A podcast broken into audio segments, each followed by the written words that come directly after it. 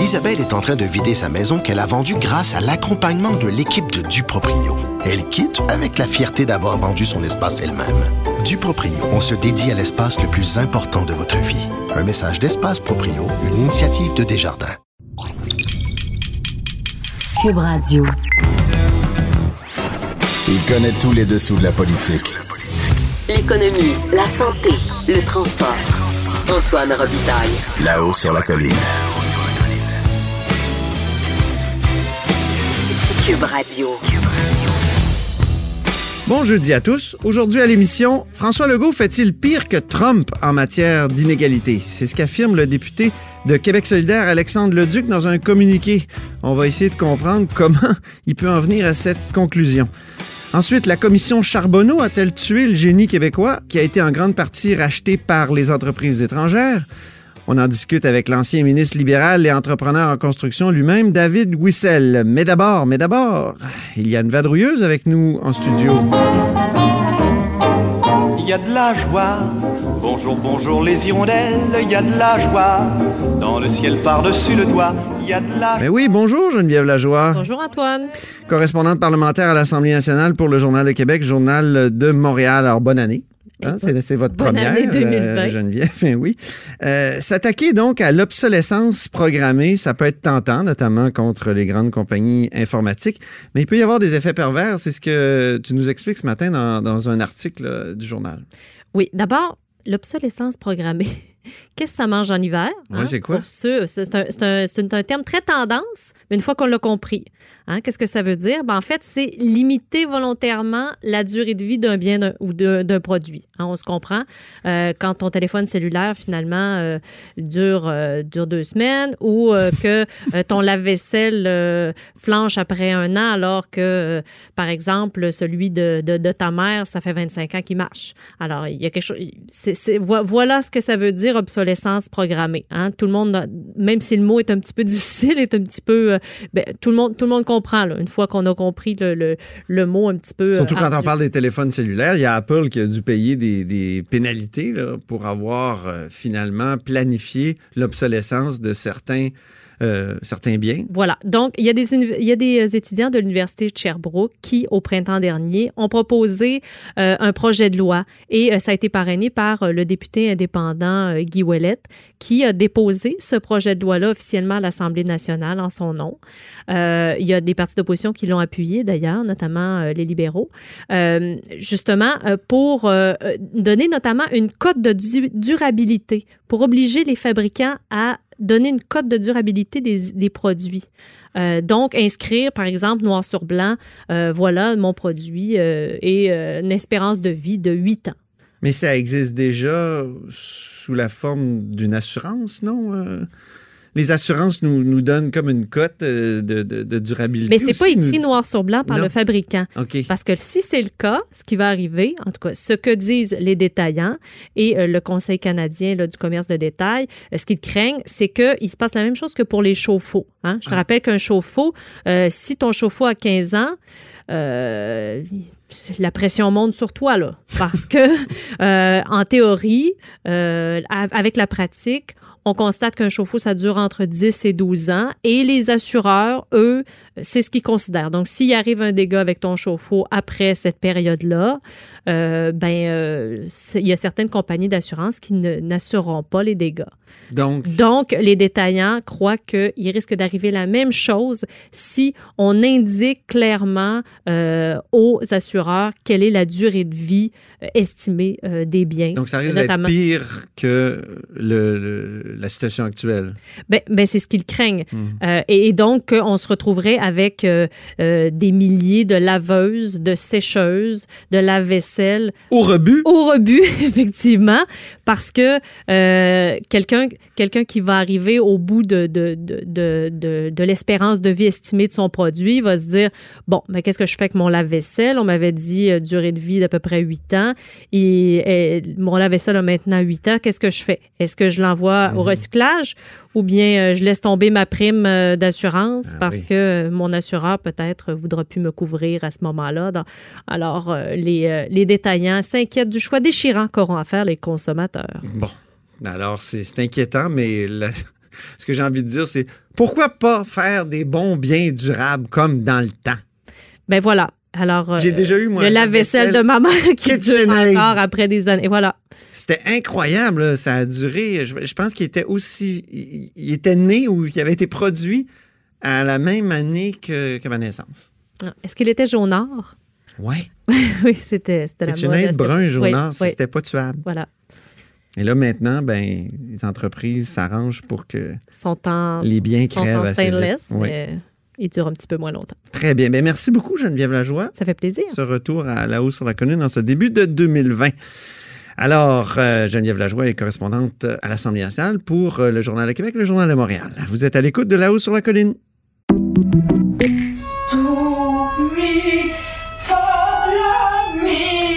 Votre maison, c'est un espace où vous pouvez être vous-même.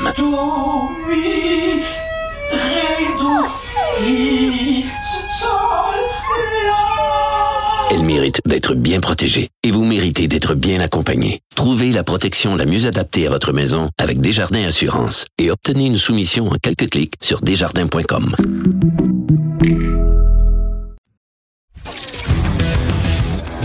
Là-haut sur la colline. Une entrée privilégiée dans le Parlement.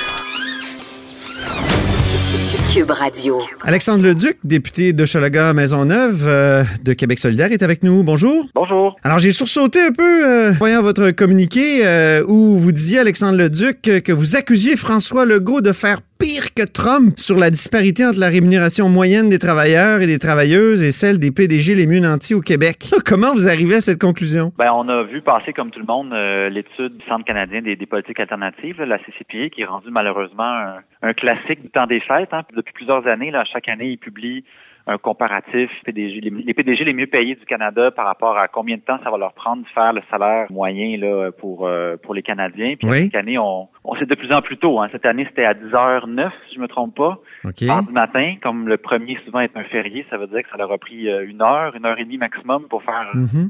le salaire moyen.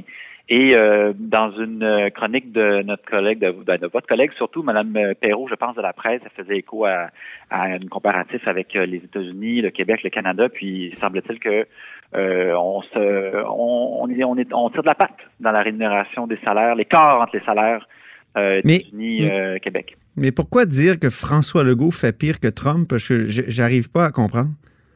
Ben, c'est un peu pour mettre le doigt sur le refus d'agir de la part du gouvernement de la CAQ, parce qu'il y a des solutions par rapport à ça. Souvent, les, les, les partis euh, plus traditionnels vont dire, ah ben vous savez, c'est la loi du marché, il faut attirer les meilleures euh, directions euh, d'entreprise.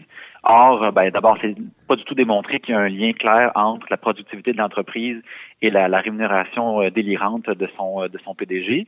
Puis ensuite, il existe des solutions possibles. On peut appliquer un salaire maximum euh, c'est un peu la même logique qu'un salaire minimum. hein. On met un plancher, mais là, on met un plafond.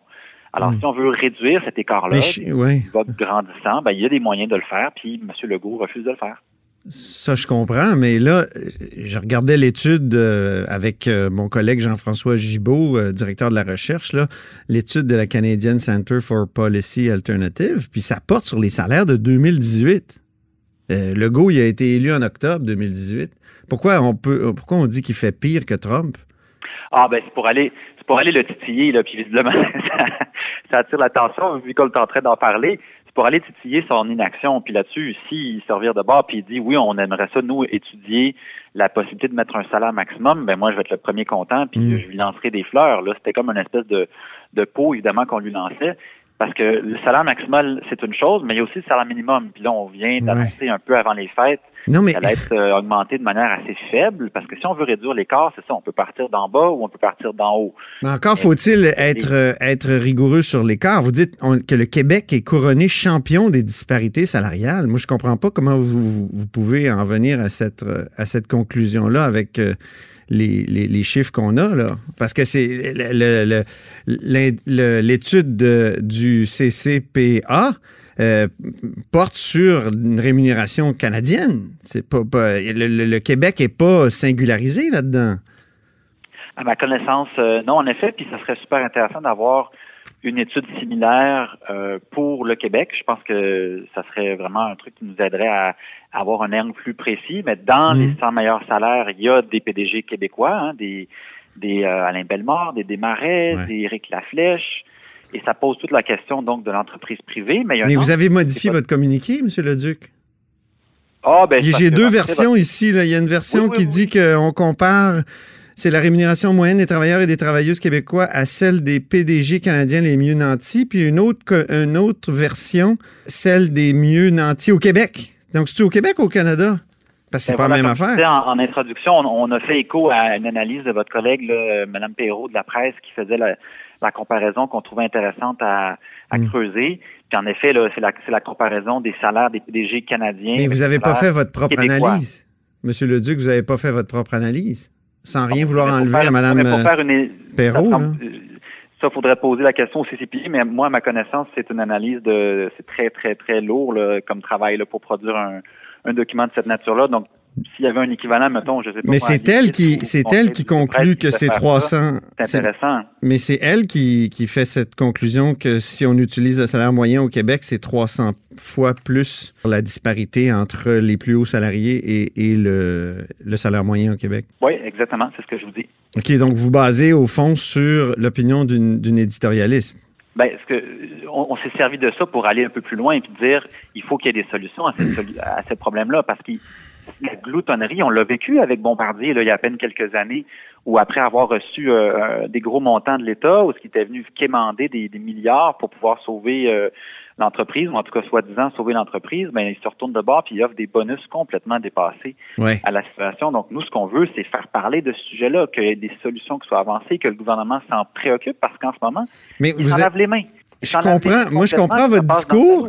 Quand vous m'expliquez ça comme ça, je comprends votre discours, mais quand je lis votre communiqué, il me semble que c'est pas ça que je comprends. Vous accusez aussi, François Legault de faire pire que Trump.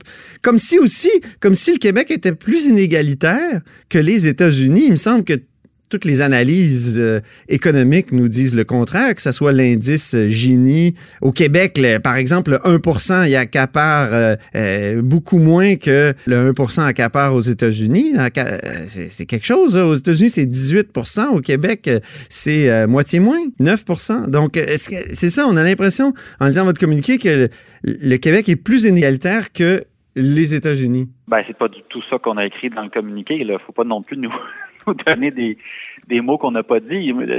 Au Québec, bien sûr, puis moi, je, le- je le- je défends notre modèle depuis des années. C'est une des raisons de mon implication en politique. Je me serais jamais rendu député de Schlager-Maisonneuve si j'avais pas eu la chance d'avoir des écoles publiques, si j'avais pas eu la chance d'avoir des programmes sociaux, d'avoir une bibliothèque municipale, des, des loisirs. Bon, vous comprenez où ce que je m'en vais avec ça. C'est le modèle québécois qui produit des, des possibilités à toutes sortes de personnes, puis qui sort, qui réussit dans certaines situations, bien sûr, à sortir de la pauvreté des personnes. Mhm. Mais force est de constater que sur les inégalités de salaire, ben on n'est pas, euh, on peut pas nécessairement se revendiquer d'être des champions là. Mhm. Là-dessus, c'est quelque chose qu'on peut travailler. Mais il y a une redistribution. Il y a une redistribution euh, grâce au, au système de santé, euh, l'éducation, l'électricité, les garderies, l'assurance médicaments. Et je veux dire, il y a une redistribution qui est beaucoup plus grande qu'ailleurs. Oui, mais ça ne veut pas dire qu'il n'y a pas de problème, que tout est beau dans, dans le pays du Québec. Là. De la pauvreté, il y en a encore. Moi, je peux vous en parler. Les banques alimentaires qui, ont, qui sont rendues avec des gens qui ont jusqu'à 10% des gens qui fréquentent les banques alimentaires ont un travail. Euh, le- L'entreprise qui vient de fermer hier, l'Obla, le centre, le 60, 500 jobs qui vont disparaître, qui vont être remplacés par des robots. Absolument aucune réflexion au gouvernement en ce moment sur quel est l'avenir de l'intelligence artificielle dans l'emploi. Comment on va répondre à ça si ça se multiplie dans le futur, des remplacements d'emplois par des machines, par des robots? Mhm. On peut pas toujours dire euh, bravo puis on va vous trouver des, des jobs ailleurs parce que c'est le plein emploi. Là, ça va bien, tant mieux, mais quand ça va être pas le plein emploi, quand il va y avoir du chômage par-dessus la tête, qu'est-ce qu'on va faire? Aucune forme de réflexion. Donc nous, on veut aller titiller cet aspect-là Ouais. parce que M. Legault et son gouvernement se présentent toujours comme les grands. euh, Mais est-ce qu'on peut admettre que vous avez marqué- professionnels de l'économie, mais il faut Ouais. critiquer cet aspect-là. Puis moi, je pense qu'ils n'ont pas de plan sur la, la transition Ouais. avec l'intelligence artificielle et je pense surtout que sur euh, les inégalités sociales, ils, ils surfent un peu sur le, le, le- le- le bon bilan économique des dernières années, mais que quand va arriver les moins belles années dans le futur, ben là, on va pouvoir avoir Mais- la, la- la mauvaise face de M. Legault et son, son gouvernement Est-ce que vous admettez que faire pire que Trump, c'était peut-être trop fort, que c'était peut-être euh, juste de la politique, là? Ah, ben, ou même une erreur, voire une erreur, parce que vous avez corrigé votre communiqué aussi. là. Ouais, ben euh, comme je vous dis, là, on se lancera pas dans, dans une guerre de chiffres. Là, on aurait pu en sortir des études puis des études. Nous, ce qu'on voulait faire, c'est souligner le fait qu'au Québec, il ne se passe absolument rien de la part du gouvernement sur la question des inégalités de richesse. Euh, et que là-dessus, ben, il faut voir qu'il bouge. Alors, si faire une comparaison avec Trump et les États-Unis, ça provoque un peu une discussion, ben, tant mieux, parce que c'est ça qu'il faut qu'il se passe. Si toutes les mobilisations. Mais il faut que ça soit vrai. Encore faut-il que ça soit fondé sur des, ça soit fondé sur des faits, Monsieur le Duc, non? on ira en commission parlementaire, puis là, on se penchera sur des, on demandera au ministère de nous sortir les chiffres plus détaillés. On demandera qu'il fasse euh, une étude équivalente du CCP pour le Québec. Je vais être le premier content. Mais la discussion doit être provoquée, doit avoir lieu au Québec sur les inégalités de richesse. Et là-dessus, euh, visiblement, c'est pas du tout dans la, planification du gouvernement. Puis malheureusement, quand ces articles-là sortent en Noël ou euh, plutôt euh, après le jour de l'an, c'est surtout l'angle canadien, puis ça a l'air un peu détaché, mais ça a un ancrage québécois, puis c'est un peu cet éclairage-là qu'on voulait éclairer aujourd'hui, puis qu'on fait en ce moment en ayant cette discussion. Très bien. Merci beaucoup, Alexandre Leduc. C'est moi qui vous remercie. Alexandre Leduc est député de Schlager Maisonneuve de Québec solidaire. Vous êtes à l'écoute de là-haut sur la colline. Bonjour, je peux prendre votre commande? Oui, je vous prendrai le sandwich, le délice du Sud. Par contre, j'enlèverai le poulet, l'ananas, les oignons puis le fromage feta. Votre auto, c'est un espace où vous pouvez être vous-même. Euh, donc vous voulez juste le, le pain et la sauce? Oui, monsieur. Elle mérite d'être bien protégée. Et vous méritez d'être bien accompagné. Trouvez la protection la mieux adaptée à votre auto avec Desjardins Assurance et obtenez une soumission en quelques clics sur desjardins.com.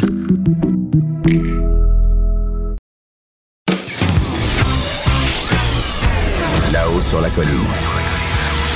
La politique autrement dit. Cube Radio. Alors, David Wissel, directeur général d'Uniroc, est avec nous. Bonjour. Oui, bonjour, M. Robitaille. Ben oui, ancien ministre aussi, ancien député d'Argenteuil, si je ne m'abuse. Effectivement, pendant 14 ans. Et ça, donc, euh, on a échangé par courriel à la suite d'une de mes dernières chroniques sur la décennie 2010. Pour résumer, vous me disiez qu'avec la commission Charbonneau, au fond, on a perdu le génie québécois.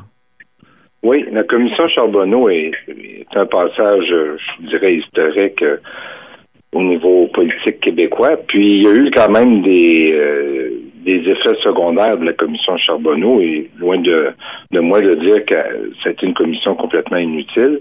Mais dans parmi les effets secondaires ou les dommages collatéraux, ça a été un effritement de beaucoup de sociétés, autant au niveau du génie que de la construction elle-même, qui sont passés euh, dans des mains étrangères ou qui ont complètement disparu du portrait. Alors, euh, vous me dites, on a fait un certain ménage, c'est une bonne chose, mais il aurait fallu s'y prendre autrement. Comment on aurait pu s'y prendre? Ben, il euh, faut peut-être se rappeler que avant même la commission Charbonneau, il y avait eu des gestes qui avaient été posés par le gouvernement de l'époque. Il y avait eu le marteau qui est devenu le PAC par la suite, tout ça. C'était dans une mouvance, mais la commission Charbonneau est venue, il faut se rappeler que c'était un peu un, feuilleton qui a duré quand même, euh, je sais pas, M. Robitaille, un an et demi, la commission Charbonneau. Euh, ça faisait partie du décor de tous les jours. C'est, c'était un roman feuilleton qui, qui était en direct euh, six mois par année à la télévision. Ça l'a quand même apporté, il faut, puis il faut le dire, un, un, environnement de suspicion énorme dans l'industrie de la construction. Alors, toute la relation entre une ville, le gouvernement, un ministère, une société d'État, les firmes d'ingénieurs et les entreprises de construction elles-mêmes, c'est venu apporter vraiment un, un environnement de travail qui n'a pas été sain ce qui a fait en sorte que beaucoup d'entrepreneurs ou d'entreprises ou de firmes de génie euh, ont, plié bagage ou euh, dans un contexte où certains individus ont été malmenés aussi médiatiquement, des fois à tort, des fois à raison. Mais il y a beaucoup de gens qui ont, décidé de lancer la serviette en affaires puis de, de céder leurs actions, de céder leurs entreprises. Mais on aurait pu faire autre, comment autrement? Ben, comment on aurait pu le faire? Ben, un, probablement que ça dure moins longtemps. Ça, c'est euh, un élément euh, clé, je pense, qui est important. Il y a eu beaucoup, beaucoup de noms qui ont été cités euh, souvent sans raison ou, ou sans allégation même. beaucoup de gens, des fois, on, va lire dans les médias ou dans des, on entend dans des entrevues avec des gens comme vous, ben telle personne dont le nom a été cité à la commission Charbonneau, mais quand on gratte plus loin et on regarde, souvent ces gens-là, on n'a rien reproché, on, les a cités, on les a on, les a mis à travers une phrase dans une explication. Mhm. que ça a amené vraiment un environnement malsain, faut le dire. Le vôtre euh, a rebondi à la, à la commission Charbonneau, là, dans Ben le oui, témoignage notamment de Mario Turcotte. Euh, et vous, vous trouvez que c'était euh, c'était injuste? Ben, injuste. On fait de la politique, je vous dis, j'en ai fait pendant 14 ans. Il faut s'attendre à, à ce que des fois on soit malmené, sinon on change de d'activité. Là. Euh, mais prenez le cas que vous citez, je ne veux pas rentrer dans tous ces détails-là, mais moi, je l'ai dit publiquement, il y a un fonctionnaire qui dit ben Monsieur Roussel est intervenu à mon bureau, mais moi je le dis, je l'ai dit par la suite, puis je le dis encore aujourd'hui, si c'était à refaire, je referais exactement ce que j'ai fait à l'époque. sais. Moi, ma, ma, ma job, c'était de défendre mes concitoyens, mes représentants.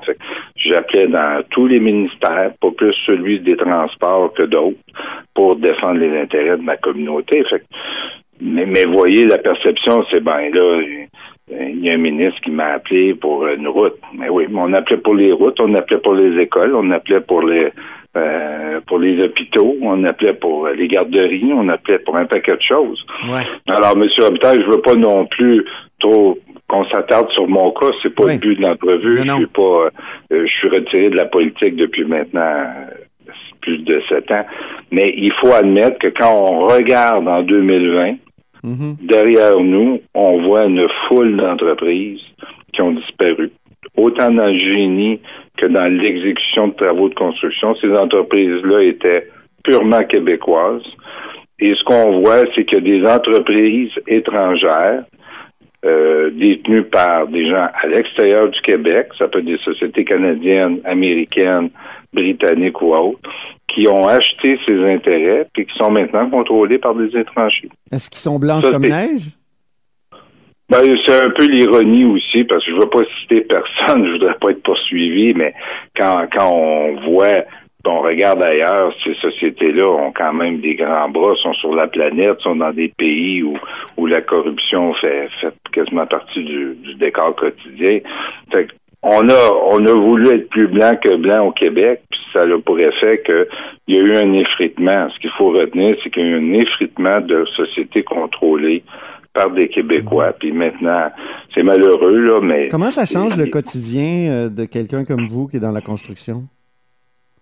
Ben, on fait affaire de plus en plus avec des gens extérieurs. Quand prenez euh, Desso, euh, ben c'est rendu une firme Stantec, c'est des gens de l'Alberta. Dans le quotidien, on fait affaire avec un ingénieur québécois qui est au bout du fil ou qui est au bout d'un courriel, qui fait un devis. Mais sur le long terme, c'est des entreprises qui se développeront pas de la même façon. Avant ça, on était des conquérants. C'était des firmes québécoises qui allaient dans d'autres territoires conquérir, faire des acquisitions, euh, faire des travaux, faire Mais, des... mais pas toujours de façon très euh, éthique. On l'a vu avec SNC Lavalin, là, qui a Ouais. eu toutes sortes de, de malversations.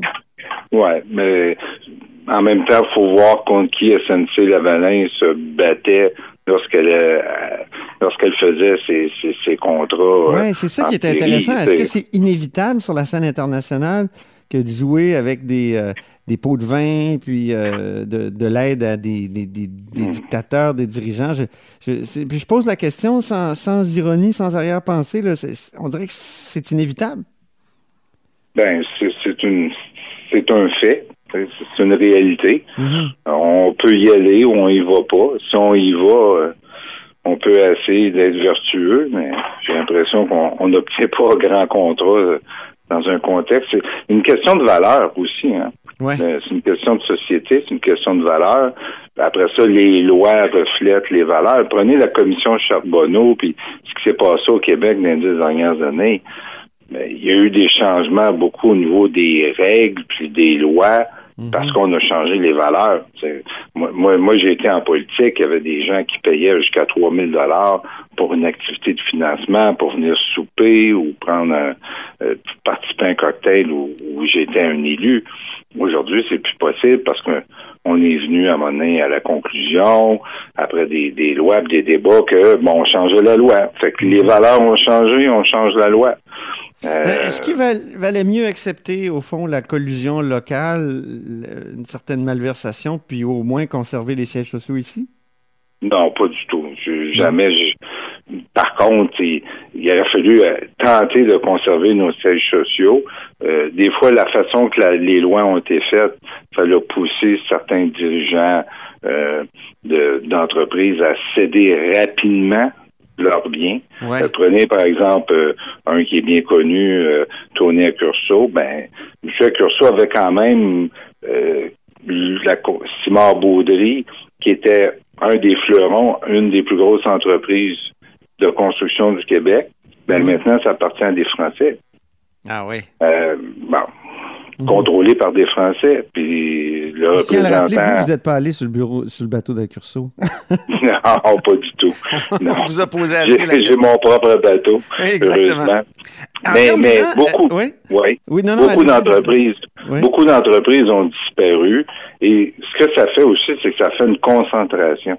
Ouais. C'est qu'aujourd'hui, quand on regarde le territoire québécois, on regarde la région de Montréal, la région de Québec, il y a de moins en moins de soumissionnaires sur les projets parce Ah qu'il y a une concentration d'entreprises.